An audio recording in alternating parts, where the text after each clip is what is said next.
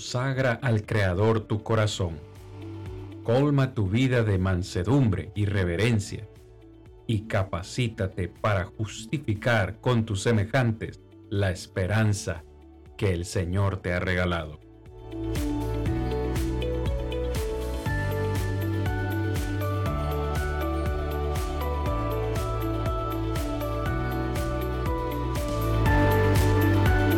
Yo soy Cristian Vargas, evangelista de Plainview Iglesia de Cristo, y este es su programa defendamos juntos la esperanza. Saludos hermanos, buenas noches, la paz de nuestro Dios sea con cada uno de ustedes, es una gran bendición poder estar de nuevo. Hoy vamos a continuar nuestro estudio acerca del destino eterno de nuestra alma, ya en el episodio número 8, si no me equivoco, donde vamos a estar hablando acerca de la segunda parte de este tema, ¿quién heredará el cielo, tema que iniciamos la semana anterior y donde estuvimos platicando largo y tendido acerca de varios requisitos, perdón, varios requisitos que debemos todos cumplir para poder aspirar a esa eternidad con el Padre Celeste. A todos los hermanos y amigos que ya se nos van conectando, les damos la cordial bienvenida. Les saludamos en Cristo Jesús y queremos recordarles también que este programa es un ministerio y es un esfuerzo de la Iglesia de Cristo. Así que queremos hacerle saber que si usted se encuentra en otra región, en Siquirres, la Iglesia de Cristo está presente. y nuestro hermano Rodrigo es el predicador. También se encuentra presente la Iglesia de Cristo en Jardines, Alajuela, donde nuestro hermano Héctor también está predicando el Evangelio y gracias a nuestro Dios, la Iglesia del Señor está presente en varias regiones de Costa Rica, también en Centroamérica, Suramérica y Norteamérica. Donde quiera que usted se encuentre, si desea más información de este ministerio, la Iglesia del Cristo, la Iglesia de Cristo, perdón, usted puede buscar esa congregación que esté más cercana y buscar al predicador local donde sabemos él les guiará con mucha más información sobre los pasos a seguir para que usted pueda pertenecer y ser miembro de la iglesia del Señor. Muy bien, venimos ya a conversar con ustedes esta noche, hermanos, acerca de la segunda parte de quién heredará el cielo. Hermano Rodrigo, hermano Héctor, quisiera hacer una pequeña introducción o un recordatorio de lo que estuvimos hablando la semana anterior. Dijimos en el estudio de la semana anterior únicamente heredarán el cielo aquellos que sean miembros de la iglesia, aquellos que sean parte de la nueva Jerusalén. Y si recuerdan bien, estuvimos hablando, hermanos, acerca de varios aspectos que necesitamos nosotros o cada persona en este mundo necesita cumplir. El primero de ellos, para poder pertenecer a la iglesia, necesitamos obedecer el Evangelio. En segundo lugar, mencionamos la semana anterior que necesitamos inscribir nuestros nombres en el cielo. En tercer lugar, dijimos que necesitamos ser creyentes, que necesitamos también ser redimidos en cuarto lugar por la sangre de Cristo y que necesitamos ser miembros de esta iglesia, pero miembros que sirven, que se encuentran sirviendo al Señor. Finalmente dijimos que aquellos que pretendan heredar el cielo serán aquellos que son vencedores o que han sido vencedores. Eso fue lo que conversamos a grosso modo la semana anterior. Lo que, lo que pretendemos hacer en esta noche con todos los que nos acompañan es hablarles acerca de cómo pertenecer a esta iglesia, porque la pregunta puede y debe surgir. ¿Cierto no, hermano Rodrigo? Estamos haciendo un enunciado. Para heredar el cielo, debo ser parte de la iglesia. Pero, ¿cómo llego a ser parte de la iglesia? Para heredar el cielo necesito obedecer el Evangelio. Pero ¿cómo? ¿Cuándo? ¿Y dónde se obedece el Evangelio? Y así con cada uno de los aspectos que mencionamos la semana anterior, hoy vamos a tratar de darle respuesta. ¿Cómo es que podemos pertenecer a la iglesia del Señor cómo obedecemos ese plan de salvación. Así que eso es lo que pretendemos hacer eh, en el tiempo que nos queda esta noche. Hermano Rodrigo, ¿qué le parece a usted este tema? En realidad es un tema muy importante, muy importante porque, bueno, que fue a raíz de lo que, de la parte que miramos la semana anterior. Veamos y el tema que hemos estado desarrollando en los episodios anteriores sobre el cielo, sobre la herencia, ¿verdad? Y quiénes van a heredar el cielo. Entonces hablamos y miramos que nos muestra la escritura que la Nueva Jerusalén. Según lo que estudiamos, es la iglesia. Entonces, la semana anterior igual hicimos mención y se mencionaban miles de grupos religiosos, ¿verdad? En cuanto a esto. Entonces, en cada uno de ellos tiene una forma diferente de admisión, ¿verdad? De pertenecer a ellos. Entonces, cuando nosotros vamos a la palabra de nuestro Dios, claramente encontramos que la Biblia enseña sobre una iglesia que fue la que Jesucristo estableció. Ahora, lógicamente hoy en día, si nosotros miramos, cada grupo religioso va a enfocar sus ideas o prácticas. Nosotros siempre debemos de ser celosos en cuanto a lo que la palabra de Dios nos dice. No podemos nosotros este, llegar a poner nuestras propias opiniones o creencias, aunque nosotros creemos en base a lo que dice la Biblia, pero hay que tener cuidado porque hay muchas creencias en el mundo. Y entonces, si la Biblia nos enseña que el Señor estableció una iglesia y que esa iglesia tiene un patrón divino, necesitamos nosotros respetar ese patrón divino. Y entonces el punto principal es sobre la obediencia al Evangelio. Hablábamos la semana anterior en 1 Corintios 15, del 1 al 4, cuando nos habla sobre lo que es el Evangelio. Y resumido dice que es muerte, sepultura y resurrección de Jesucristo. Pero igual, como habíamos hecho mención, este, eh, profundizamos bastante en el aspecto, pero no llegamos al punto de lo que es el Evangelio y cómo, en el sentido de cómo se obedece ese Evangelio, que es el punto principal, porque si hablamos de creer en el Evangelio, muerte, sepultura y resurrección de Jesucristo, estoy seguro que los 33 mil grupos religiosos que hay en el mundo creen que Cristo vino a esta tierra y que murió y fue resucitado. Pero el creer va más allá de el concepto que tenemos de creer.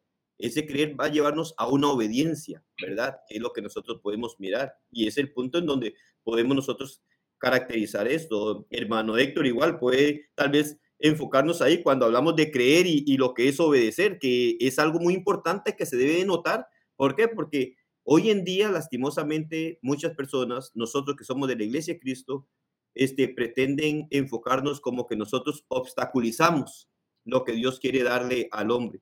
Y no es que llegamos a obstaculizar, sino más bien que llegamos nosotros a respetar las normas que Dios establece. Héctor.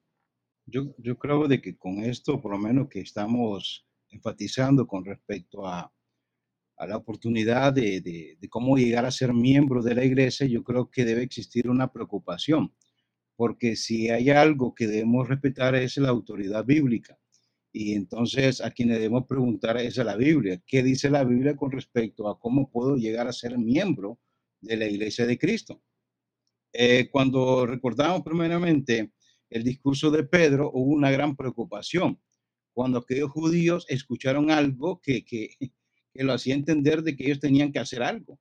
O sea, Pedro comenzó a predicar, dio el primer discurso y dice que en el versículo 37 del capítulo 2 dice, al oír esto, y eso, esta es la parte donde uno debe entrar en preocupación. O sea, ¿qué es lo que voy a escuchar yo? ¿Qué me están diciendo? ¿Y qué es lo que en mí nace para yo preguntar y ver qué es lo que puedo hacer? O sea, aquí por lo menos podemos ver en el versículo 37, de hecho capítulo 2, dice, al oír esto se compungieron de corazón y dijeron a Pedro y a los otros apóstoles, varones hermanos, ¿qué haremos? O sea, hay un problema y queremos solucionarla. Ahora, ¿qué es lo que podemos hacer? Entonces Pedro comienza y le da qué es lo que ellos tienen que hacer. Yo creo que eso es lo que vamos a ir hablando durante el transcurso de la noche. ¿Qué es lo que tiene que hacer la persona para poder ser miembro de la iglesia de Cristo? Yo creo que vamos a ir poco a poco para ir desarrollando bien este tema. Pero lo importante es, si, hay, si existe una preocupación, si hay algo que me está inquietando, entonces yo le invito a que siga este programa y ahí se va a dar cuenta realmente que eso es lo que tiene que hacer usted para ser miembro de la iglesia de Cristo. Hermano Cristian. Así es. De hecho, quisiera ir introduciendo el tema de esta noche, porque hoy vamos a estar hablando o vamos a estar enfocados más bien en el capítulo 6 de Romanos. Cuando nosotros preguntamos, hermanos, amigos, cómo pertenecer a la iglesia del Señor o cómo obedecer el Evangelio, cómo es que se obedece el Evangelio, la respuesta explícita la encontramos en Romanos 6. Para poder entender Romanos 6, lo que quiero que hagamos esta noche es un pequeño estudio o una, un pequeño análisis de los primeros cinco capítulos de Romanos para poder introducir este tema, que es muy importante, es muy importante que todos los que nos están escuchando hoy terminemos este programa entendiendo lo que Dios quiere que nosotros hagamos. Detrás de cámara, antes de iniciar el programa y, y, en ocasiones anteriores he hablado con mis hermanos y les he dicho que hay una palabra que a muchos no les gusta hoy en el mundo religioso y esa palabra es hacer. Cuando nosotros le decimos a las personas que tienen que hacer algo, automáticamente se sienten incómodas, porque normalmente o con mucha regularidad escuchamos que la salvación es por gracia, no por obras, para que nadie se, gloríe. Efesios capítulo 2, verso 8. Entonces se ha entendido que en el orden de yo poder recibir la salvación, yo no necesito hacer nada. Pareciera ser que es una parte que le corresponde a Dios. Y en primer lugar, necesitamos aclarar esto. La salvación, mis hermanos, amigos, se compone de dos partes. La parte de Dios y la parte del hombre. En este caso, la parte de Dios fue la gracia, enviar a su Hijo a esta tierra a morir por nosotros y darnos un mensaje nuevo. Y la parte nuestra es, es la que Dios espera de nosotros, es la obediencia. Y esto yo creo que lo mencioné la semana anterior muy brevemente, cuando usted estudia Romanos, al inicio, en el medio casi de la carta y al final Pablo dice que la, fe debe y puede ser obedecida. De hecho, quisiera recordar este versículo, hermano Rodrigo, tal vez para ir entrando en calor, si es que aún no hemos entrado, Vamos a ir analizando capítulo 1 de Romanos.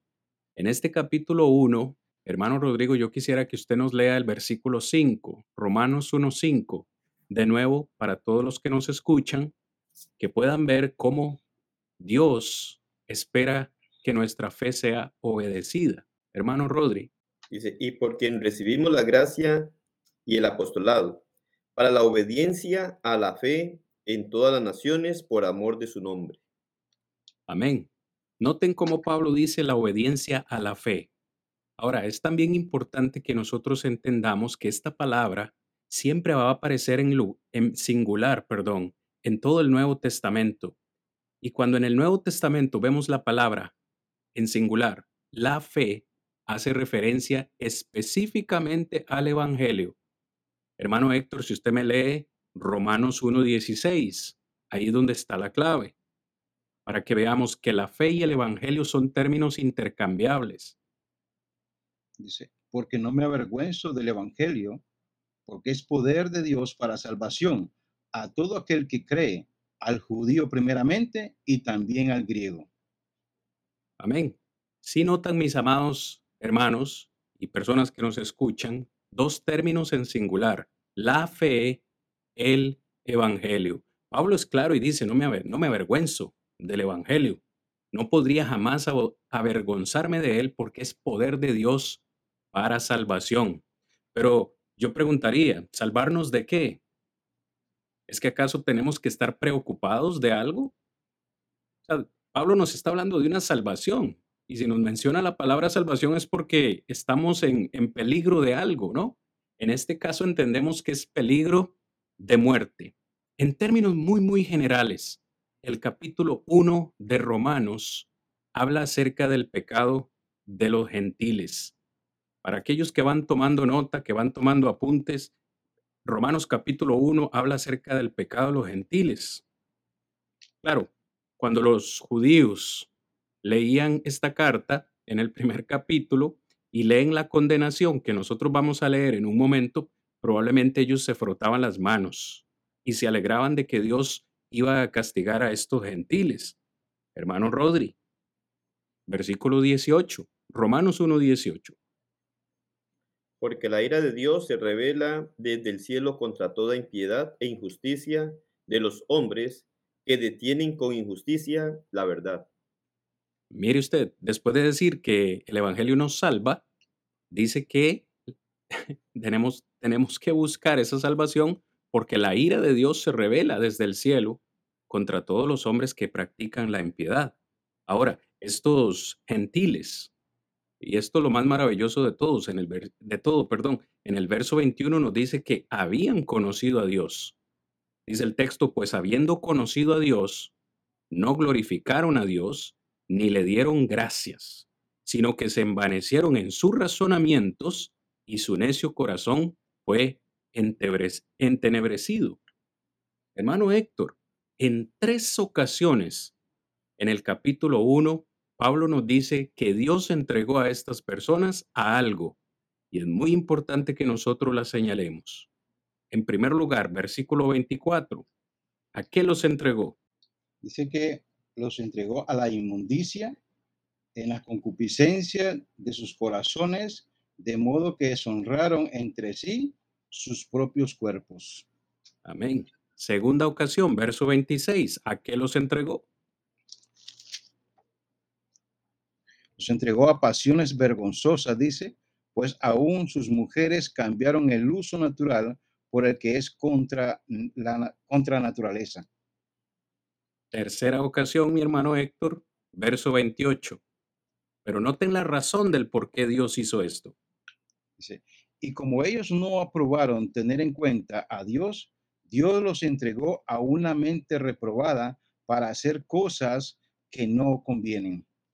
Gracias, hermano Héctor, por esa lectura. Hermanos que me acompañan, qué importante es ver que Dios espera de nosotros un comportamiento diferente. Estos gentiles le habían conocido, pero lo ignoraron.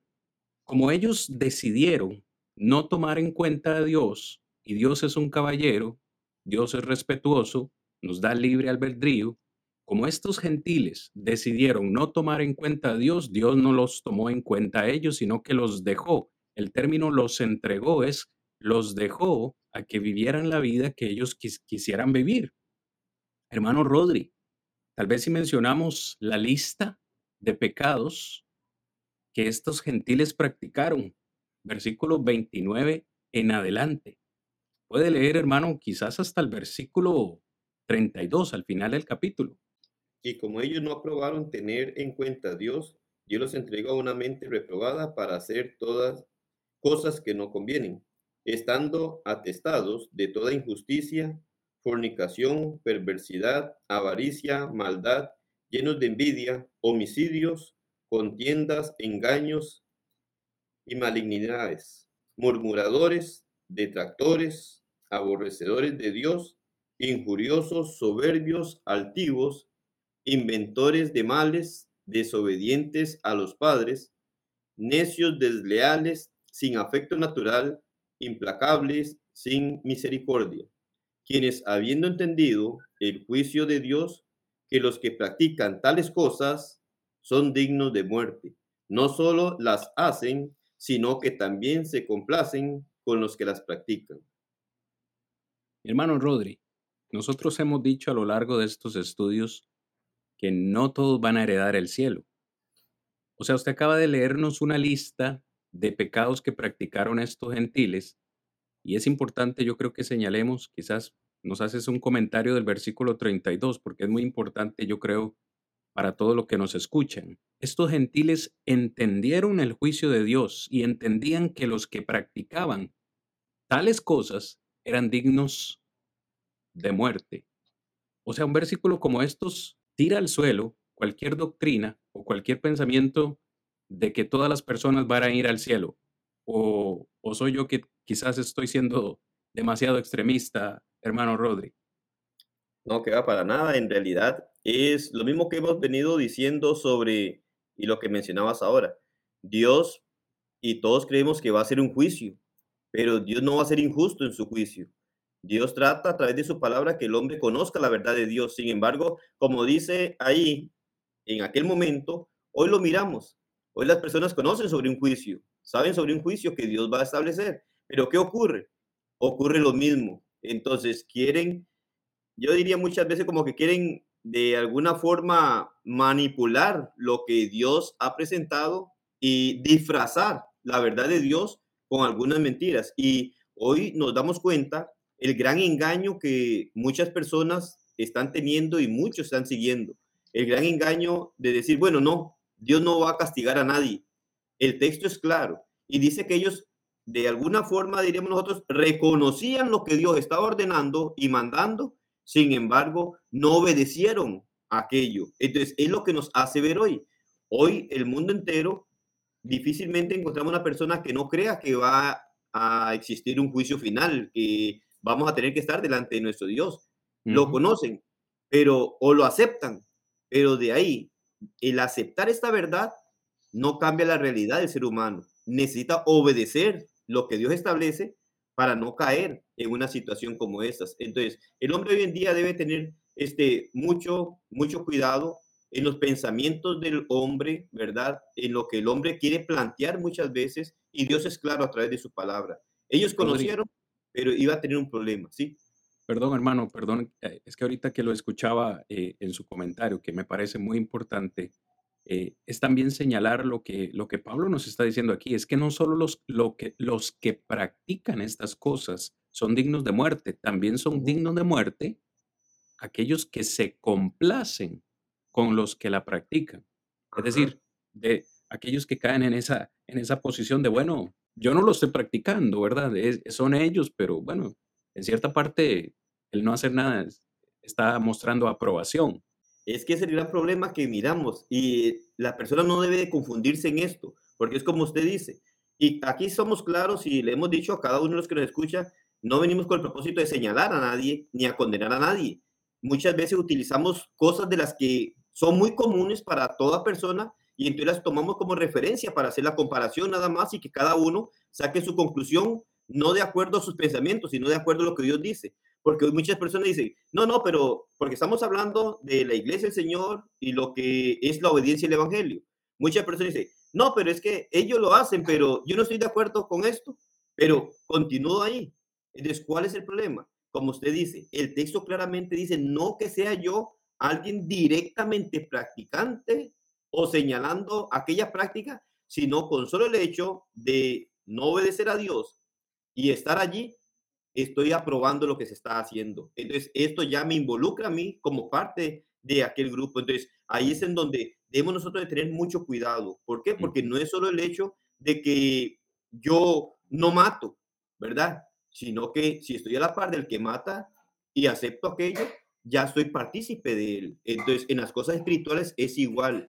No es únicamente decir, no, es que yo lo hago por esto, porque yo lo hago para Dios y allá lo que se haga ahí. No, una cosa debemos de considerar y es que la persona necesita conocer la voluntad de Dios y practicar la voluntad de Dios. Simple y sencillamente, el no ser practicante de lo que Dios establece, ya estoy desobedeciendo de una manera directa o indirecta. Es lo que prácticamente nos dice el texto. Directamente o indirectamente, ya tengo un problema con Dios. Y entonces ahí es en donde nosotros debemos de mirar, entonces, qué es lo que Dios orienta, porque hay un gran problema que nosotros vamos a obtener en nuestra vida. Igual que si nosotros enlazamos esto con el capítulo 2, ya del versículo 1 al versículo 6, nos narra una situación de juicio en donde el hombre debe reconocer la verdad de Dios. No podemos nosotros como decimos, tapar el sol con un dedo. La realidad de Dios es clara a través de sus palabras. Si nosotros queremos hacer caso omiso a lo que Dios dice, bueno, vamos a tener que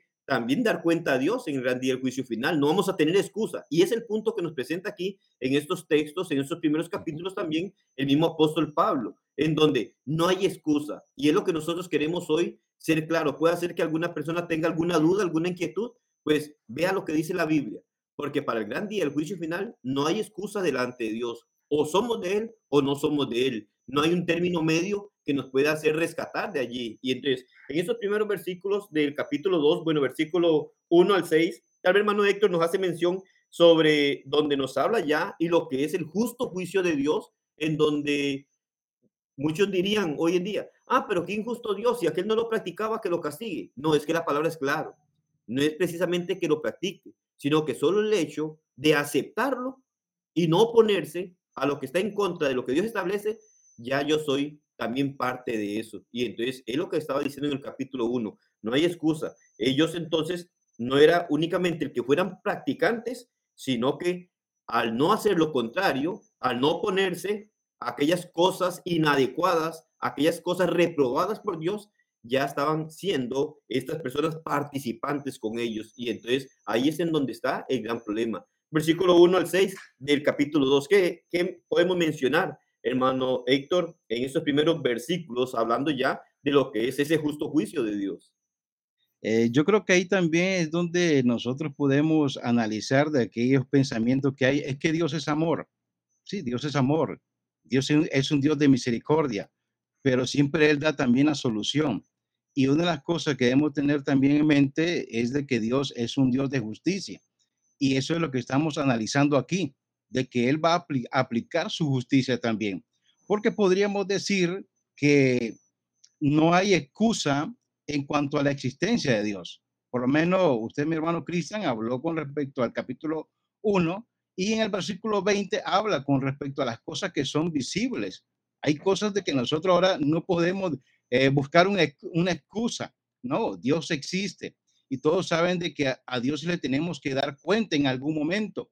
Y es por eso que usted decía con respecto también de buscar oh, lo que era salvación. ¿Salvación de qué? Ahora debemos entender de que nosotros va a, llegar un momento de partida, o sea, va a haber un momento de separación, cuerpo físico con el alma, y el alma es la que va a estar cara a cara con Dios en un momento de juicio. Por eso es que el versículo 1 dice, por lo cual e, eres inexcusable. O sea, en otras palabras, no hay excusa, no hay justificación. Ya todos conocen a Dios conocen de que Dios va es un Dios de justicia y que la va a aplicar en algún momento, así como decía nuestro hermano Rodrigo. Dice el versículo 1, por lo cual eres inexcusable, oh hombre, quien quiera que seas tú que juzga, tú que juzga, dice, pues en lo que juzgas a otro te condenas a ti mismo, porque tú que juzga hace lo mismo. Debemos tomar en cuenta que el capítulo 2 es para mostrar también a los judíos que ellos se encontraban perdidos. Y la solución viene también enfocándose en ese capítulo de que también los judíos necesitaban, en este caso, la obediencia al Evangelio. Por eso es que es muy importante de que también ellos entendieran esto. Nuestro hermano Cristian decía, bueno, se está hablando de los gentiles, aquellos que, que no tenían, eh, podríamos decir, el favor de Dios y ellos se sentían con todo ese derecho, pero ahora viene a tocar la parte también de ellos, que ellos también tenían que obedecer lo que es el Evangelio. Entonces, el versículo 2 dice, más sabemos que el juicio de Dios contra los que practican tales cosas es según verdades. Y el versículo 3 dice, y piensas esto, oh hombre, tú que juzga a los que tal hacen y hace lo mismo, que tú escaparás del juicio de Dios. O sea, ante ese juicio, mi hermano Cristian, no hay escape. Todo dice que vamos a estar ante el tribunal de Cristo para que cada uno reciba lo que ha hecho mientras estaba en el cuerpo. ¿Ya? O sea, es ahí donde debemos entender nosotros que va a haber un momento de juicio, va a haber un momento donde no nos vamos a esconder. Todos vamos a estar cara a cara delante de Dios. Y eso es lo que a nosotros nos debe preocupar, estar cara a cara con nuestro Dios. O sea, ¿qué es lo que yo voy a presentar? Si yo obedecí el Evangelio, tengo la oportunidad también, si perseveré hasta el fin, tengo la oportunidad de gozar de una salvación. Y es la que venimos mencionando durante todos estos programas. Ahora, eh, estar delante del juicio de Dios, mis hermanos, yo creo que es algo de que nosotros nos debemos preocupar. Yo no sé, hermano Cristian, cómo ve usted, usted, porque estar delante del juicio de Dios, pues yo creo que es preocupante. Hermano, definitivamente que sí, y es por eso que estamos estudiando este tema en esta noche, una vez más, porque queremos hablarles a ustedes que nos escuchan, queremos hablarles la verdad. Y la verdad debe ser dicha. Dios espera del ser humano obediencia. No es cierto, no es cierto que no necesitamos hacer nada. Claro que sí. Ese fue el principal problema de los judíos.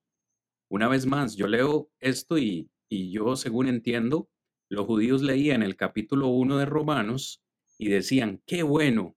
Yo me imagino que decían, qué bueno que Dios va a castigar a esos gentiles pecadores. Ellos sí son dignos de la ira de Dios.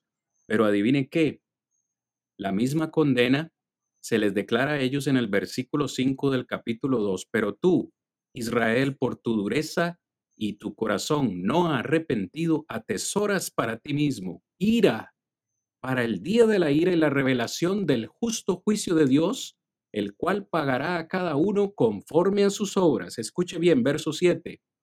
Vida eterna a los que perseverando en hacer bien. Ok, perseverar en hacer bien. Entonces yo tengo que hacer algo. Dios espera de mí algo, sí. Perseverando en hacer el bien, buscan gloria y honra e inmortalidad. Verso 8, pero ¿qué pasa con los que no quieren obedecer? Los que no quieren hacer lo bueno. Recibirán ira y enojo. A los que son contenciosos, oh, subraye por favor en su Biblia, y a los que no obedecen a la verdad, sino que obedecen a la injusticia. Tanto el capítulo 1 como el capítulo 2 de Romanos nos dicen dos cosas. Uno, que la ira de Dios vendrá sobre los desobedientes. Y número dos, entonces, entendemos que si Dios va a castigar a los desobedientes, pues yo necesito buscar la obediencia. Ahora, hermano Rigo, nosotros podríamos estar esta noche o de este lado en este tiempo diciendo, qué bueno que Dios va a derramar su ira sobre los gentiles y también sobre los judíos desobedientes de ese entonces. ¿Somos nosotros mejores que ellos? De hecho, es la pregunta que hace el apóstol Pablo en el capítulo 3 de Romanos, en el versículo 9, si usted lo gusta leer y de paso comentarlo. Versículo 9 y 10, mi hermano. Dice que pues ¿Somos nosotros mejores que ellos? En ninguna manera, pues ya hemos acusado a judíos y a gentiles que todos están bajo pecado. Como está escrito, no hay justo ni aún uno. Y me llama mucho la atención aún lo de este, el capítulo 2 y versículo 2, cuando él le dice según verdad. Y es algo que hay que tener cuidado, porque cuando nos habla según verdad, en otras palabras, lo que usted decía, le dice al judío, no según apariencias, ¿verdad? No según lo que se ve, sino según la realidad de las cosas. Y es que ocurre muchas veces hoy también. Las personas entonces, hoy dicen, ah, bueno, este, yo soy miembro de tal iglesia o acá, entonces como que dicen, no importa en dónde estés, mientras estés adorando a Dios, todo está bien. Eso es lo que podemos aparentar, estar adorando a Dios. Pero la verdad, según lo que Dios establece, es algo más serio. ¿Por qué? Porque es el ser obediente a la verdad de Dios. Y claramente aquí nos dice algo en donde no tenemos excusa. Aún en aquel momento, si nos vamos, dice, bueno, a judíos y a gentiles. Diríamos, aquí está la raza humana, la humanidad completa. Lo mismo viene para nosotros hoy en día. Hoy en día tenemos nosotros que saber de la necesidad que tenemos de ser obedientes, porque cuando Él habla y claramente nos hace ver aquí, y Él dice, bueno, y hace y lanza esta pregunta, ¿somos nosotros mejores que ellos? Hablando, ¿verdad? De los judíos. Entonces dice, no, tanto judíos como gentiles, entonces vamos nosotros a tener esto mismo. Y es lo que llega a rematar, por así decirlo, en el versículo 23, cuando dice, por cuanto todos pecaron, están destituidos de la gloria de Dios. Y ese es el gran problema. Los judíos, como pueblo escogido de Dios, es cierto, eran pueblo escogido de Dios, habían tenido la bendición de haber recibido la ley de Dios a través de Moisés, esto los hacía a ellos creerse el pueblo favorito, el pueblo bueno, el pueblo aprobado por Dios. Pero cuando Pablo entonces en la carta a los romanos viene y acusa, como usted decía en el capítulo 1, a los gentiles por todo este desorden en su vida, ellos posiblemente se frotaban la mano diciendo, Som, seguimos siendo el pueblo de Dios. Pero cuando se dan cuenta de la gran realidad, les dice entonces Pablo, no, ustedes están en el mismo saco que están ellos. No hay justo ni a un uno. Ahora, cuando dice no hay justo ni a un uno, entonces es en donde ya decimos nosotros, bueno, entonces ahora sí, hay un problema. Hay un problema en donde ya manifiesta que no hay persona que pueda presentarse justa delante de Dios. Y todavía el versículo 23 dice, por cuanto todos pecaron, están destituidos de la gloria de Dios. El gran problema de la humanidad, el gran problema de hoy en día, y es el problema que vino a dar solución Jesucristo cuando el Padre lo envía a este mundo para que venga y sea el sacrificio perfecto. Pero qué problema, hoy el mundo sigue creyendo que con el sacrificio de Cristo en la cruz del Calvario solucionó todos los problemas, estamos bien con Dios, pero no es lo que Dios dice, no es allí. Como decía usted hace un momento, hermano Cristian, bueno, hay una parte que el hombre no puede hacer ni pudo hacer nunca, y fue la posición que tomó Cristo, de venir a servir como sacrificio para aplacar la ira de Dios y darnos a nosotros la oportunidad de reconciliarnos con Dios. Pero ahora, ese regalo está allí. Eso es lo que Dios ha querido regalar. Pero es un regalo que también ahora le va a poner sus condiciones. Es decir, ahora sí le corresponde al hombre hacer algo para recibir aquel regalo. Yo no entiendo muchas, muchas veces las personas hoy en día y no entiendo el sentido. Yo puedo regalarle o yo puedo querer regalarle algo a Ernesto, a Héctor o a Cristian. Yo puedo decir, hermano, quiero regalarle esto. Pero el que yo quiera regalarle esto no quiere decir que ya Héctor lo está aceptando, no quiere decir que ya Cristian lo está aceptando, ni Ernesto lo está aceptando. Lógicamente, va a tener que aceptarlo si lo quiere. Ahora, cuando lo acepta, yo puedo ponerle condiciones para un regalo también. Y es lo que miramos nosotros en Dios y no deja de ser regalo. Si yo le digo a, a Héctor, bueno, tengo aquí una refrigeradora que se la quiero regalar, pero tiene que venir a llevársela, bueno, desde la escuela va a venir acá, sí, pero Héctor puede venir acá, se la lleva. Cuando allá le preguntan, bueno, ¿y esa refrigeradora qué va a decir? ¿La compré? No, va a decir, bueno, me la regaló un hermano y me la fui a traer. Y sigue siendo regalo, no cambia, aunque haya tenido que venir hasta acá. Entonces, cuando miramos esto, es el mismo punto. El problema que se encuentra en la humanidad es el pecado. Pero hermano Héctor, no vas a venir a, llevarte la refri porque no la tengo, ¿verdad? Era un ejemplo ahí. Entonces, que podamos mirar. Pero es algo que podemos nosotros. Muchas veces las personas confunden o quieren confundir. A nosotros, a la iglesia de Cristo, nos dicen que empezamos a ponerle un montón de obstáculos. Recuerdo yo hace como 20 años, este, hablando precisamente de esto a una persona y en la casa ella tocando la puerta y hablando el evangelio, dice, no, no, no, no, es que ustedes le ponen un montón de obstáculos para que la persona pueda ser salva. Y decía yo, pero no he hablado nada de mi propia cuenta. Únicamente digo lo que Dios está diciendo que la persona tiene que hacer. Pero es la artimaña del diablo hoy en día. Está engañando a las personas, haciéndoles creer que es un regalo. Si fuera así, la pregunta que yo me hago es, si fuera así, entonces, ¿quién sería condenado? ¿O quién no sería salvo? Si únicamente es porque el regalo está y ya se obtiene, entonces nadie sería condenado. Todos tendrían la salvación. Sin embargo, la escritura ve lo que le dice aún a los judíos. Dice, bueno, Nadie se puede justificar a sí mismo. El único que nos puede justificar es Dios. Pero siempre esto va a ser condicionado. Es lo que encontramos en Romanos capítulo 4, cuando nos hace mención sobre Abraham y nos habla de la fe de Abraham. Y Abraham fue justificado por su fe, sí. Pero fue únicamente porque tuvo fe en Dios y se quedó estático allí. No, la Biblia nos narra a nosotros claramente que cuando él confió y creyó en lo que Dios le dijo, él hizo algo, no se quedó allí. Y es entonces lo que el ser humano, toda persona hoy tiene que comprender. El tener fe en Dios es confiar y creerle a Dios. Cuando yo creo lo que Dios me dice, ¿qué me lleva a hacer esto? A obedecer lo que Él establece que yo haga. Entonces, no podemos nosotros encerrarnos en un sentido de esta manera. Y lo que nosotros podemos mirar cuando dice, por cuanto todos pecaron y están destituidos de la gloria de Dios. Bueno, Héctor, ¿alguien destituido de la gloria de Dios podrá tener una esperanza de ir al cielo a morar con Él? Hermano, yo considero de que para eso está en este momento esto que estamos analizando. O sea, si hay algo que nosotros tenemos que hacer es la obediencia y por lo menos la obediencia al Evangelio. Pero aquí, por lo menos en este capítulo 3 eh, que estamos analizando ahorita, hay algo importante que ya ahora ya directamente a los gentiles y a los judíos, en otras palabras, le está diciendo que ambos necesitan algo importante y es la obediencia a lo que es el Evangelio. Ya ambos necesitan lo mismo. Y, y le hace ver también a los judíos que en este caso ya no es por medio de la ley de Moisés, como lo podemos leer en Romanos capítulo 3, versículo 20. Dice, ya que por las obras de la ley ningún ser humano será justificado delante de él, porque por medio de la ley es el conocimiento del pecado. Si leemos el versículo 28, nos explica más todavía. Concluimos, pues, dice, que el hombre es justificado por fe sin las obras de la ley. Yo creo que la única solución con respecto a esto es la justificación que encontramos por medio de la obediencia al Evangelio. Y eso es lo que nosotros estamos enfocando en esta noche. O sea, la persona tiene la oportunidad, mientras tiene vida, de obedecer el Evangelio de Cristo. Ya después de muerto, ya no hay nada que hacer.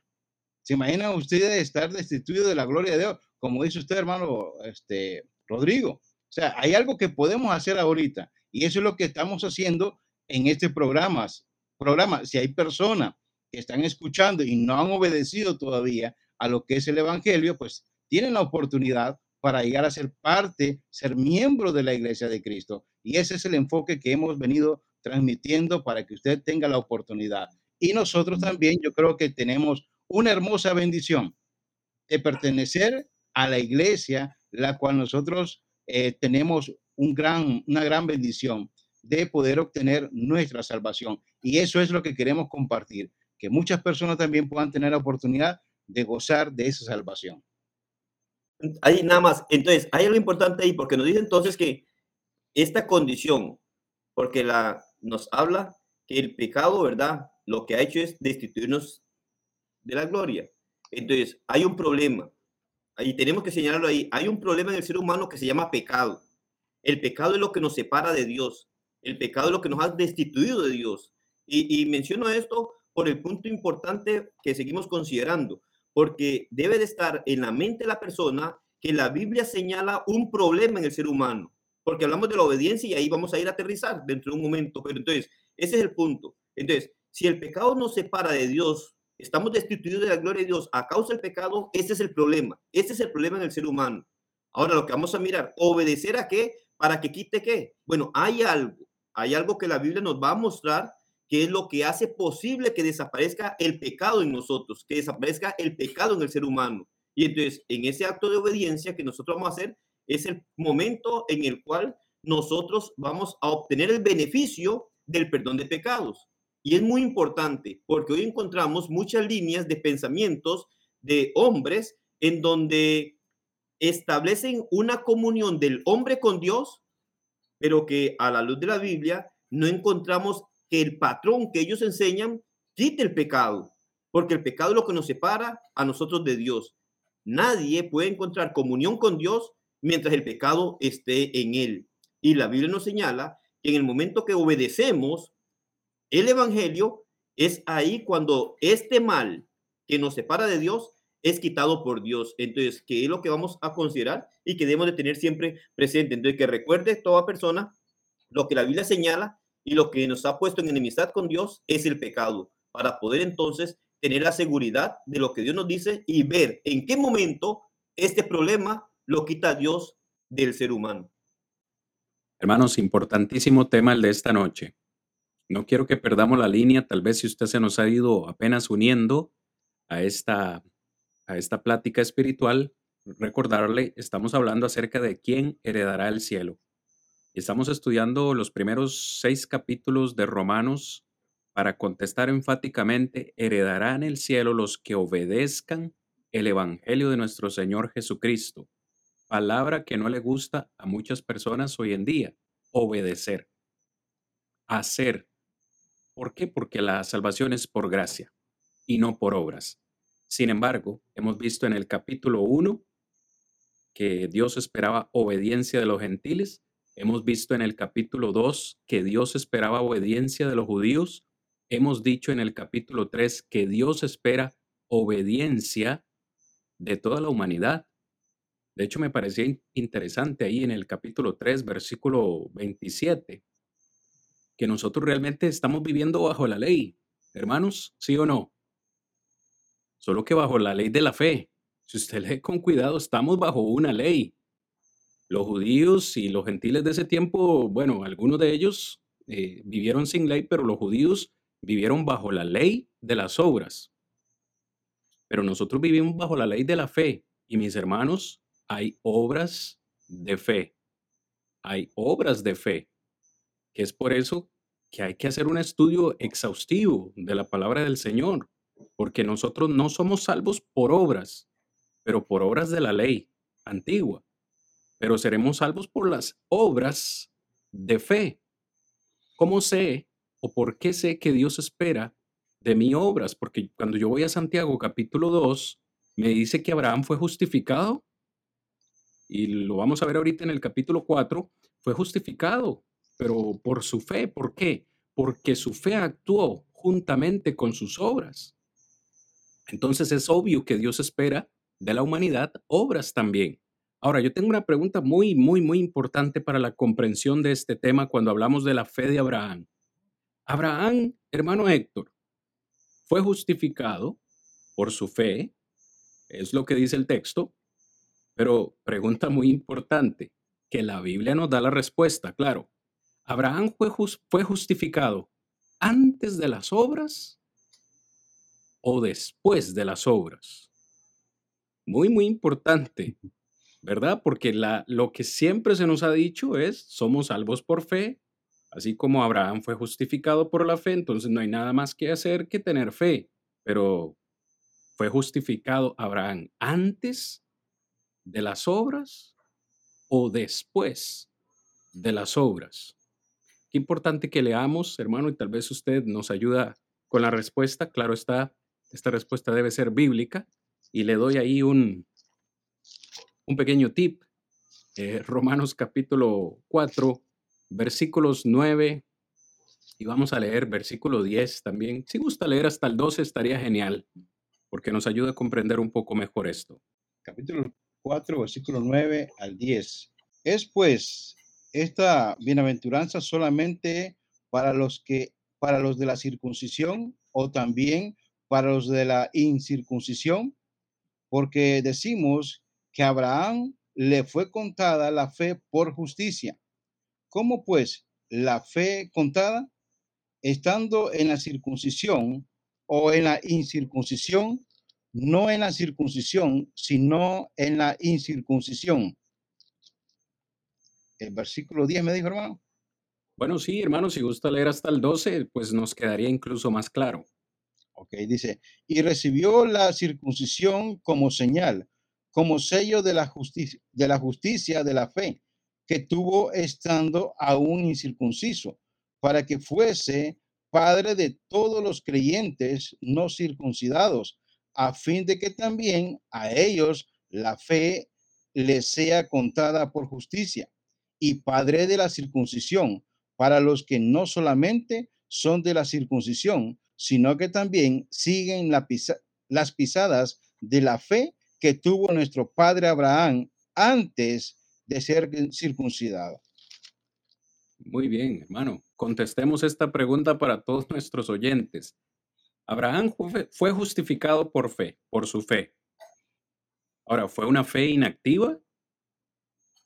Claro está que no, él tuvo que hacer obras. Cuando Dios le dice, deje su tierra, deje su parentela, váyase a un lugar donde ni siquiera le dijo dónde era, ¿no? Se fue, tomó la decisión, incluso cuando le, le pide ofrecer a su hijo Isaac, eh, estuvo dispuesto a hacerlo. Pero cuando usted va a Génesis 12, eh, quizás eh, nos queda un poco claro para los que nos escuchan, obvio no tenemos tiempo, encontramos la respuesta aún más clara, pero fue esa fe o fue Abraham justificado antes de las obras o después de las obras. Para mí eso es clave. Y según yo estudio, tanto Génesis 12 como Romanos capítulo 4, Abraham fue justificado después de sus obras. Sí, nada más quería leer el verso 2 del capítulo 4, que dice, porque si Abraham fue justificado por las obras, ya tiene que, tiene que gloriarse, pero no para con Dios. Y claramente viene hablando lo que usted nos está comentando, ya que después de las obras, tuvo que hacer obras. Y lo vemos claramente en esos ejemplos que usted mencionó en Génesis capítulo 12. Así es, hermanos. No queremos eh, gastar mucho tiempo acá porque ya se nos va agotando y no hemos llegado ni siquiera al capítulo 6, pero es que esto, esto que estamos hablando sienta las bases para que usted pueda entender el capítulo 6. Dios espera que nosotros hagamos algo. ¿Por qué? Pablo dice, porque Dios esperaba que Abraham hiciese algo.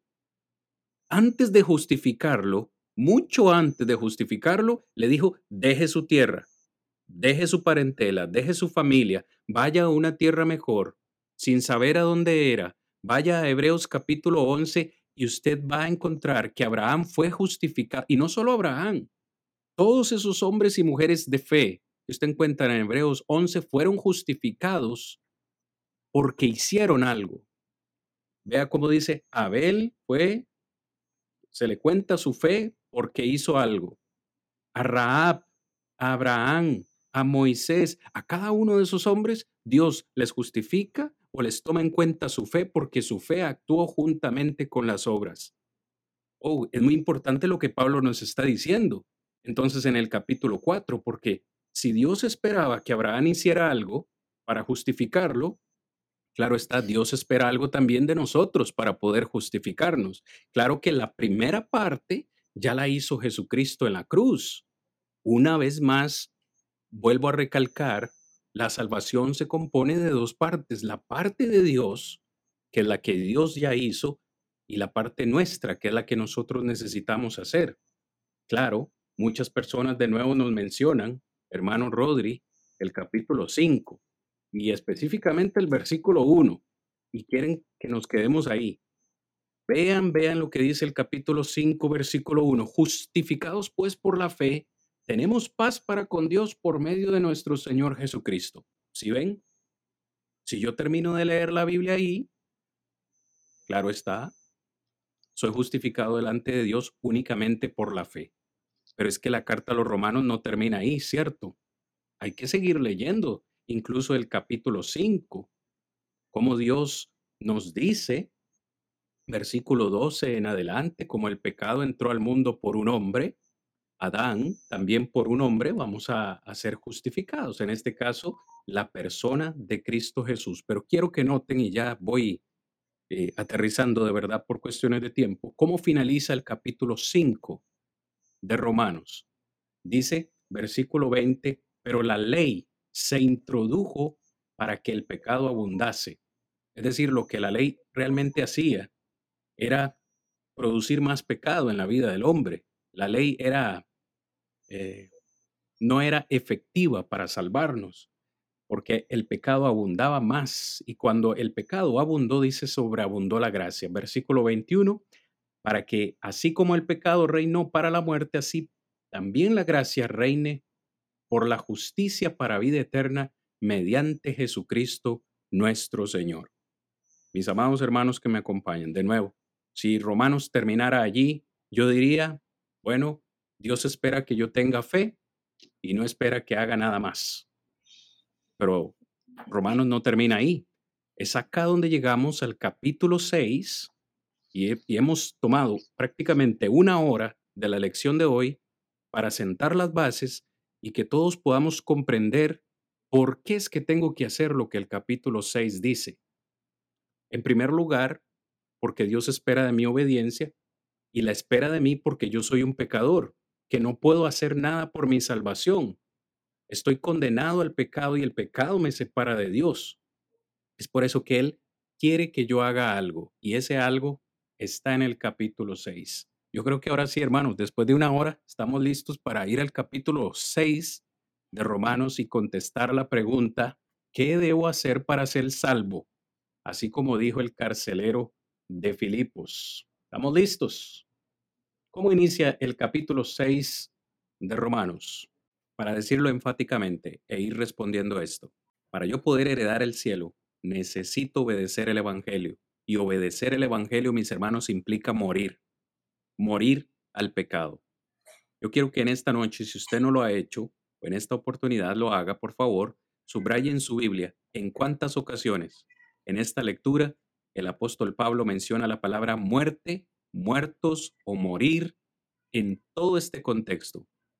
En primer lugar, dice en el versículo 1, ¿qué pues diremos? Perseveraremos en el pecado para que la gracia abunde. Pregunta retórica y Pablo contesta, en ninguna manera. Note versículo 2, eh, como dice, porque los que hemos, en primer lugar, muerto al pecado, ¿cómo viviremos aún en él? En los primeros capítulos se nos ha acusado, Rigo, o se nos ha señalado de que no hay justo ni aún uno, todos somos pecadores, pero ahora Pablo dice en el versículo 2 del capítulo 6, que debemos morir al pecado. ¿Y por qué morir al pecado? ¿Por qué necesitamos morir al pecado? Versículo 3 nos da la respuesta. Yo quiero que lo leas, Rigo, y vamos ya entrando en materia de cómo emular o cómo repetir el Evangelio de Cristo. ¿O no sabéis que todos los que hemos sido bautizados en Cristo Jesús hemos sido bautizados en su muerte? Amén. Segunda ocasión, palabra muerte. Hay una, estrecha relación, ¿cierto o no, hermano Rigo, entre lo que es la muerte y el bautismo? Tal, tal vez si nos, si nos explicas un poquito esa relación de la muerte, estamos diciendo que hay que morir, pero ¿cómo y cuándo morimos? Encontramos ahí la relación.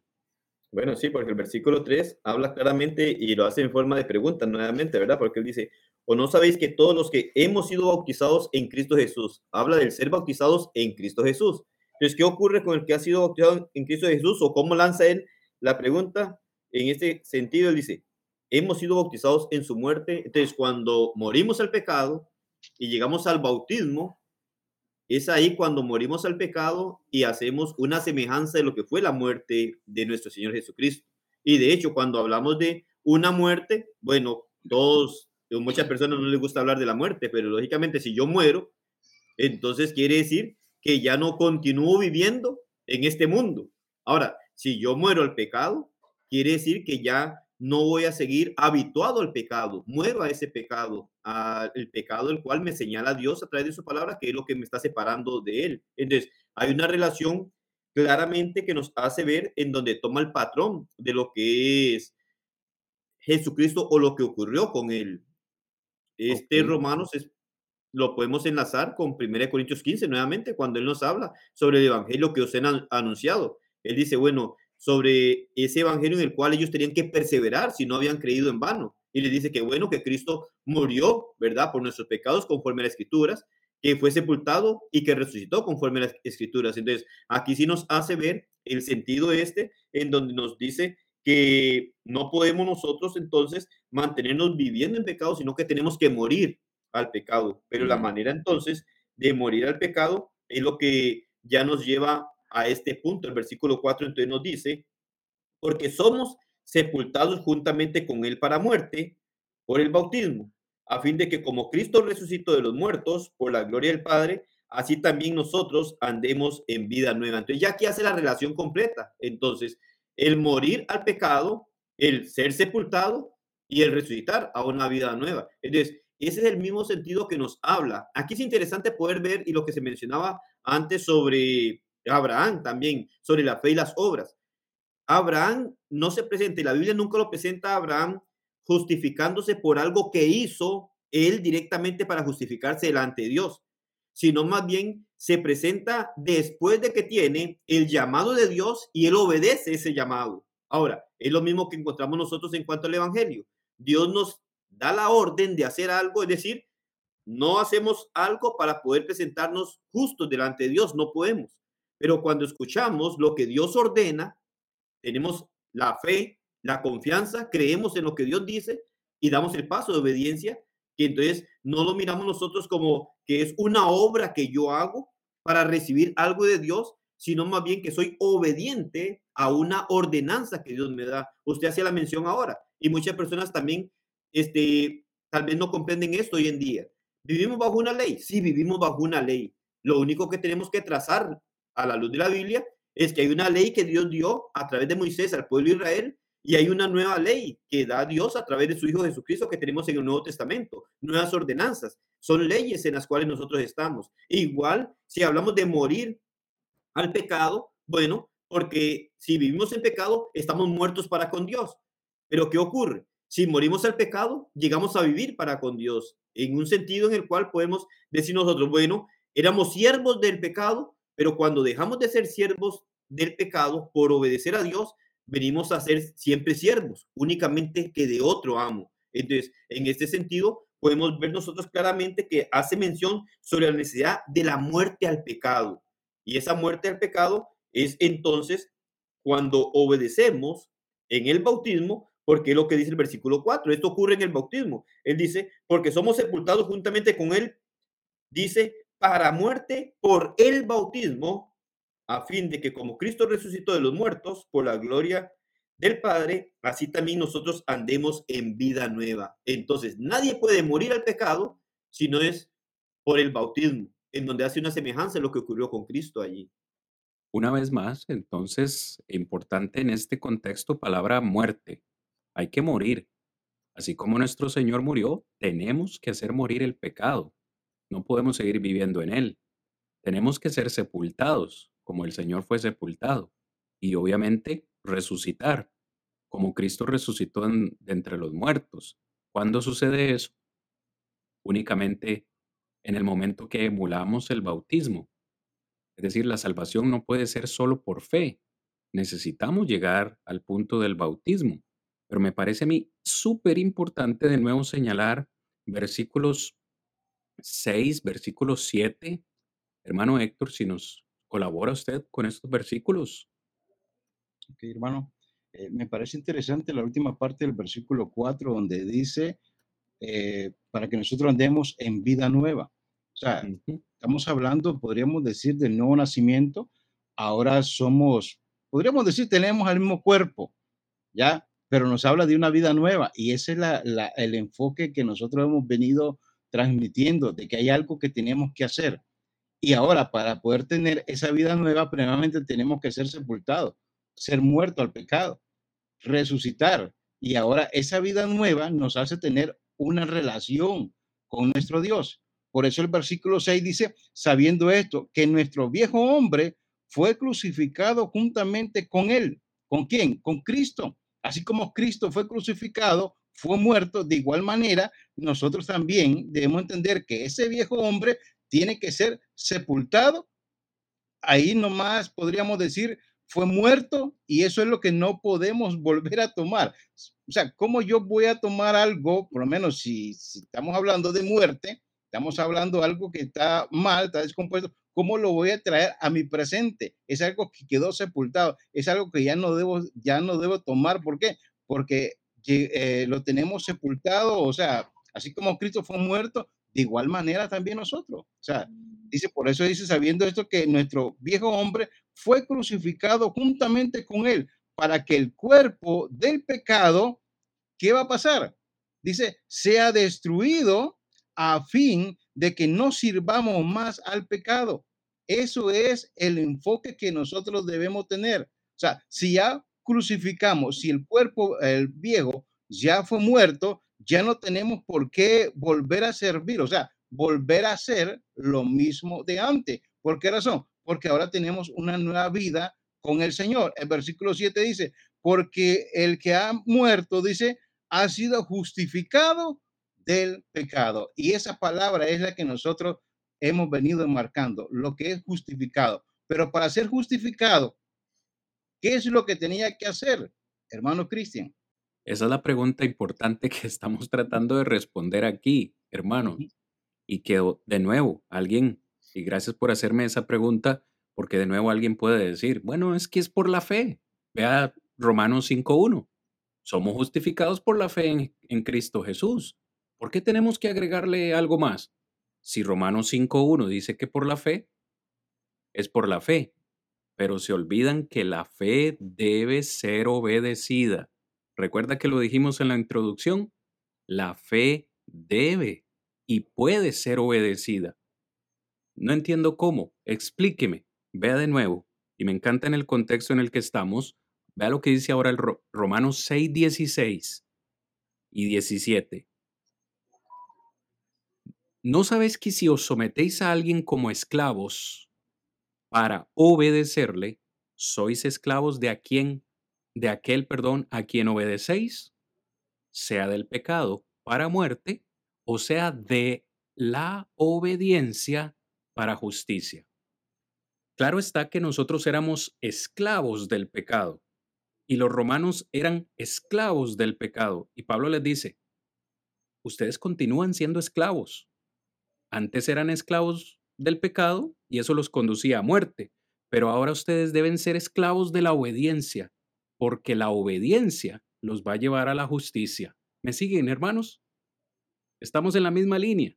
Y todavía para aclararlo aún más, Pablo le dice en el versículo 17, pero gracias a Dios, romanos, gracias a Dios que aunque ustedes eran esclavos del pecado, habéis obedecido, subráyelo en su Biblia, habéis obedecido de corazón a aquella forma de doctrina a la que fuisteis entregados. ¿Por qué los romanos fueron justificados delante de Dios? Porque obedecieron algo. Pablo le llama una forma de doctrina. ¿Cuál es esa forma de doctrina? Si no es la que hemos hablado del versículo 1 al versículo 4.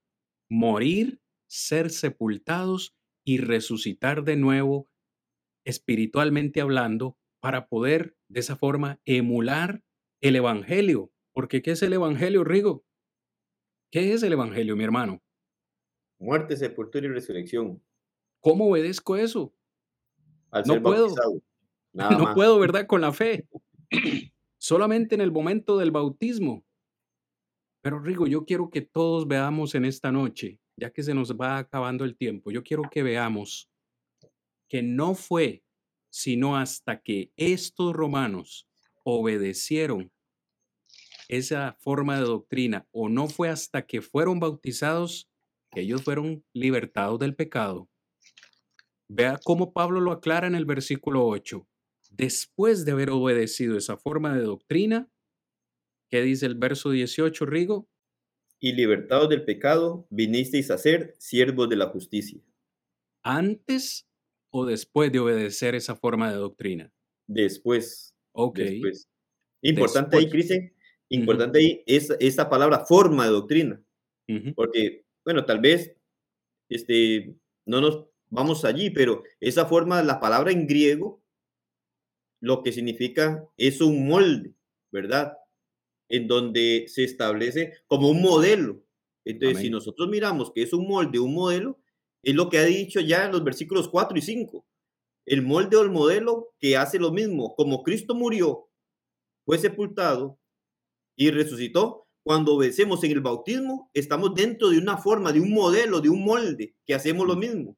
Morimos al pecado, somos sepultados en las aguas del bautismo y al ser levantados de las aguas, resucitamos a una vida nueva. Y entonces, como dice usted, ya el versículo 18, ¿qué es lo que dice? Bueno, ahí el hombre recibe la liberación del pecado, de aquello que lo ata, que lo condena, que lo pone en enemistad con Dios, es liberado de esa condición y ahora entonces viene a tener la bendición de ser siervo de la justicia. Ahí es en donde miramos nosotros que se complementa el punto importante. Y tal vez, como decía usted, quería algo rápido para poderlo ver, porque se nos va el tiempo, pero porque muchas personas igual hoy en día han llegado hasta malinterpretar lo que ocurrió con el, con el ladrón en la cruz, diciendo que no necesitó del bautismo. Pero nada más algo rápido, en donde encontramos que la forma de obediencia de los romanos que habla Pablo fue una forma que estableció nuestro Señor Jesucristo después de la resurrección de Jesucristo. Es decir, antes de que, si hablamos de que el bautismo es una representación de la muerte, sepultura y resurrección de Cristo, no estaba en vigencia antes de que Cristo resucitara entre los muertos. Por lo tanto, era Cristo quien tenía poder y pudo de esta manera salvar al ladrón en la cruz. Pero el, ladrón en la cruz no está bajo las condiciones que estamos nosotros hoy en día. Las condiciones de nosotros hoy en día vienen a ser establecidas después de que Cristo resucitó entre los muertos, que fue cuando comisionó u ordenó a los apóstoles de llegar a anunciar el Evangelio. El Evangelio es muerte, sepultura y resurrección de Cristo. Por lo tanto, esta norma no estaba en vigencia para el ladrón en la cruz y era el mismo Cristo que le dio esta salvación. Hoy miramos nosotros algo diferente que ocurre y hay que obedecer una forma de doctrina. Esta es la fe en Dios. La fe en Dios es la confianza que podemos tener de que Dios a través de su palabra nos acusa de tener un pecado, pero que al mismo tiempo dice, la solución es Cristo. ¿Qué es lo que hay que hacer? Lo que Cristo dice. Hay que ser bautizados para el perdón de pecados. Así asemejamos la muerte, sepultura y resurrección de Cristo. Somos liberados del pecado y ahora entonces somos siervos de la justicia con la esperanza de ir, entonces ahora sí, a morar eternamente con nuestro Dios en el cielo. Hermano, hermano, disculpe, solamente un pequeño comentario. Hemos venido hablando de muchas realidades y podríamos decir que aquí encontramos una gran realidad. Y la realidad que podríamos decir es, para poder ser miembro de la iglesia de Cristo, yo lo que tengo que hacer es obedecer el evangelio de Cristo. Y el último paso que nos manda a realizar es el bautismo. Entonces, para yo ser miembro de la iglesia de Cristo, ¿qué es lo que tengo que hacer, hermano Cristian? Bautizarme. No, no podemos Eh, llevarnos. No podemos decir otra, no podemos decir otra cosa, ¿verdad, hermano? Sí, sí. Por eso, hermano, no nos podemos dejar llevar por sentimiento. Es que ponen mucho del sentimiento, por lo menos cuando el ladrón estaba en la cruz.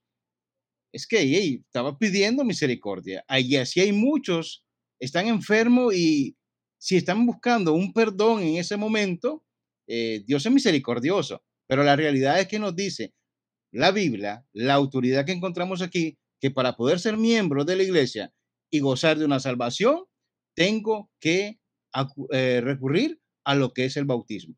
No hay otra forma, no hay otra forma. Las oportunidades, y es ahí donde debemos meditar, las oportunidades las tenemos mientras tenemos vida. Amén. Nosotros muchas veces somos los culpables de no obedecer a ese mandamiento que Dios nos ha dejado. Marcos 16, 16 dice, el que creyere y fuere bautizado será salvo, mas el que no creyere será condenado. Esa parte es muy fuerte y muchos no la quieren escuchar, pero esa es la verdad. Para poder encontrar la salvación, tenemos que recurrir al bautismo, hermano. Así es. Gracias por mencionar Marcos 16, 16, eh, Héctor, porque es, es exactamente la misma respuesta de Pedro el día de Pentecostés. Varones hermanos, ¿qué haremos? Arrepiéntase y bautícense eh, en el nombre de, de Jesucristo para el perdón de los pecados y recibiréis el don del Espíritu Santo. Es decir, la Biblia no se contradice, más bien se apoya, se, eh, es su propia intérprete la Biblia. Es decir, hoy estamos dejando en claro que para poder heredar el cielo necesito ser miembro de la iglesia. Y para poder ser miembro de la iglesia, necesito ser bautizado o emu- emular o repetir el Evangelio de Cristo Jesús. No es algo que viene de nosotros. Esto tampoco es una doctrina de la iglesia. Esto no se, le- esto no se lo inventó Rodrigo Gamboa, ni Héctor, ni Cristian. Esto es doctrina del Señor. De nuevo, es por eso que Pablo se sintió tan indignado cuando le escribió a los Gálatas y les dijo, estoy maravillado de que tan pronto se hayan apartado del Evangelio que les predicamos para seguir un Evangelio diferente. No que haya muchos Evangelios, porque solo hay uno. Y ese es el que les estamos predicando el día de hoy. Pero yo quiero cerrar esta, esta lección, si me lo permiten, hermanos, porque no quiero que dejemos pasar esto eh, de lado porque es muy importante. La salvación no termina cuando salimos de las aguas del bautismo. Garantizamos ahí esa salvación, garantizamos ahí el perdón de toda nuestra vida pasada, pero de nuevo, después de que salimos de las aguas, para mí queda claro que Dios todavía sigue esperando algo de mí. Y lo veo en estos últimos, cap- en estos últimos versículos, perdón, de Romanos 6, verso 19, Pablo les dice, hablo como hombre por vuestra humana debilidad, que así como ustedes presentaron sus cuerpos para iniquidad y presentaron sus miembros para servir a la inmundicia y a la iniquidad, así ahora, ¿cuándo es ahora? Después que han obedecido el Evangelio, después que se han bautizado, así ahora presenten sus cuerpos para santificación, para servir a la justicia.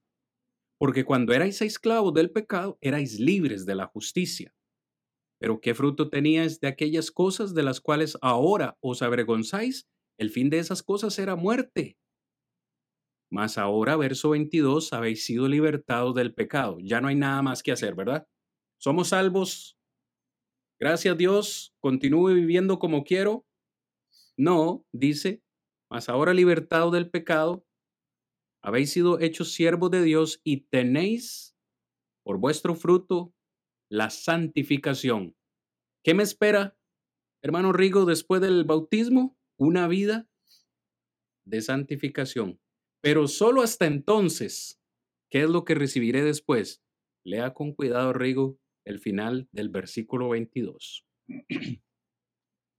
Y como fin, la vida eterna.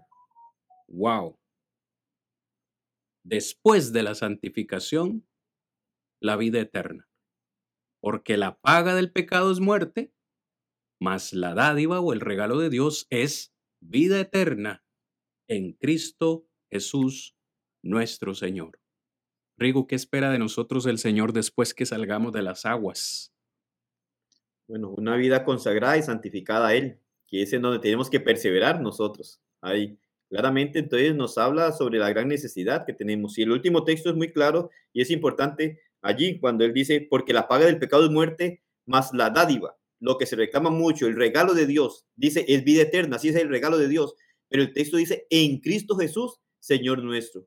Y Gálatas 3:27 dice que la única manera de poder estar en Cristo es siendo bautizado. Una persona no puede estar en Cristo sin tener el bautismo. Ahora, el bautismo bíblico también. Hay algunas otras cosas que no nos da tiempo para poder ver, pero hoy hay muchas maneras en donde las personas creen y aplican el bautismo también. Usted puede ver claramente este, que la escritura no nos dice que rociando a un niño, levantando una mano, eh, este, levantando la mano, haciendo una oración de fe, no es lo que Dios dice, nos habla claramente, hay necesidad de obedecer el Evangelio para estar en Cristo. Y en todo lo que hemos dicho y todo lo que se dice de obras, es lo mismo. Usted decía, bueno, nos habla la Escritura claramente que hay que obedecer el Evangelio, ser bautizado para entrar en Cristo. Pero que no termina todo allí. Y eso todo cristiano tenemos que saberlo. No termina todo allí. Eso solamente es el inicio de una nueva vida de acuerdo a la voluntad de Dios. Hay que seguir haciendo y como dice el versículo, frutos, hay que dar frutos. Ahora, yo diría, ¿y no sería esto una obra en mi vida? El tener que estar luchando para hacer estas cosas. Si lo miramos de otra manera, son obras que yo tengo que hacer. Pero lógicamente estamos hablando que la forma en la que Dios me justifica es cuando yo tengo fe en Él y obedezco lo que Él me demanda. Y el principio de la obediencia a Dios es ser bautizado para el perdón de pecados. Fue lo que mandó el Señor. Mandó a sus discípulos Marcos 16, como se mencionaba ahora, hermano Héctor, Mateo capítulo 28, mandó a predicar el Evangelio para que la persona creyera en este Evangelio. Y la persona que creía en este Evangelio obedecía siendo bautizado para el perdón de pecados. Es lo que nos enseña la Escritura. Entonces, que toda persona comprenda que estamos hablando y diciendo que esto es para ponernos en Cristo, que después de estar en Cristo necesitamos continuar una vida de acuerdo a lo que Dios ha establecido a través de su palabra. Hermano, hermano, yo, yo sé que vas a hacer un comentario, Héctor, pero quiero dejarle una preguntita también ahí, hermano, que me parece interesante. Tal vez en dos minutos que nos quedan, pero ¿será posible que, un, que una persona que salga de las aguas pueda continuar pecando? Es decir, alguien que ha emulado el Evangelio y sale de las aguas, ¿puede seguir pecando? A mí me, llama muy, mucho la atención que Pablo les, les deja esta aclaración a los romanos al final del capítulo 6 y les dice, recuerden que la paga del pecado es muerte y ustedes ahora salen de las aguas para santificación. Es decir, si no continúo en santificación, a mi entender, parece que, y lo pongo entre comillas, de nada me sirvió haber emulado el Evangelio. Y yo creo que es lo que Pablo también dice a los Corintios si no perseveramos en el Evangelio, en vano creímos. Sí, hermano. Eh, yo creo que esa es la parte que muchas personas inclusive no dan este paso, ¿ya? Eh, y muchas veces nos enfocamos, es que yo soy débil, ¿ya? Y yo sé que no voy a poder, pero yo creo de que cuando uno se toma de la mano de Dios, yo creo de que poco a poco no es que uno va a cambiar. Por eso en la, en la primera carta de, Juan dice, hijitos míos, esas cosas os escribo para que no pequéis. Pero si alguno hubiera pecado, abogado tenemos para con el Padre, al Señor juez justo. Yo creo que nosotros no debemos ser practicantes del pecado. En algún momento podemos cometer, pero lo que nos hace a nosotros como cristianos y que buscamos la santificación es que no somos practicantes del pecado. Entonces, yo creo que por ahí es donde nosotros debemos entender esto. Pero lo que se me venía a la mente, hermano Cristian, es con respecto a la última parte de, del versículo 23. Yo creo que a todos nos gusta recibir regalos, que nos hagan favores. Todos nos gusta eso. Pero cuando... Que, que los tomen en cuenta, correcto, sí. Pero cuando analizamos esta última parte, más la dádiva de Dios, o sea, yo creo que todos queremos esta última parte. Amén. Pero tenemos que hacer algo.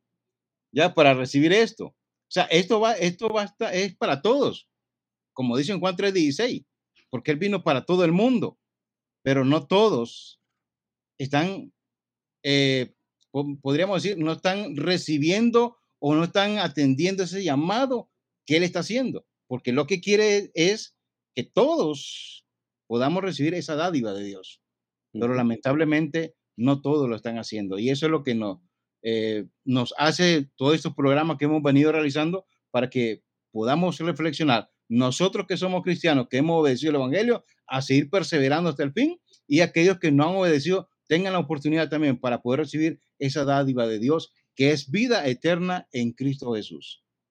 Amén, hermanos.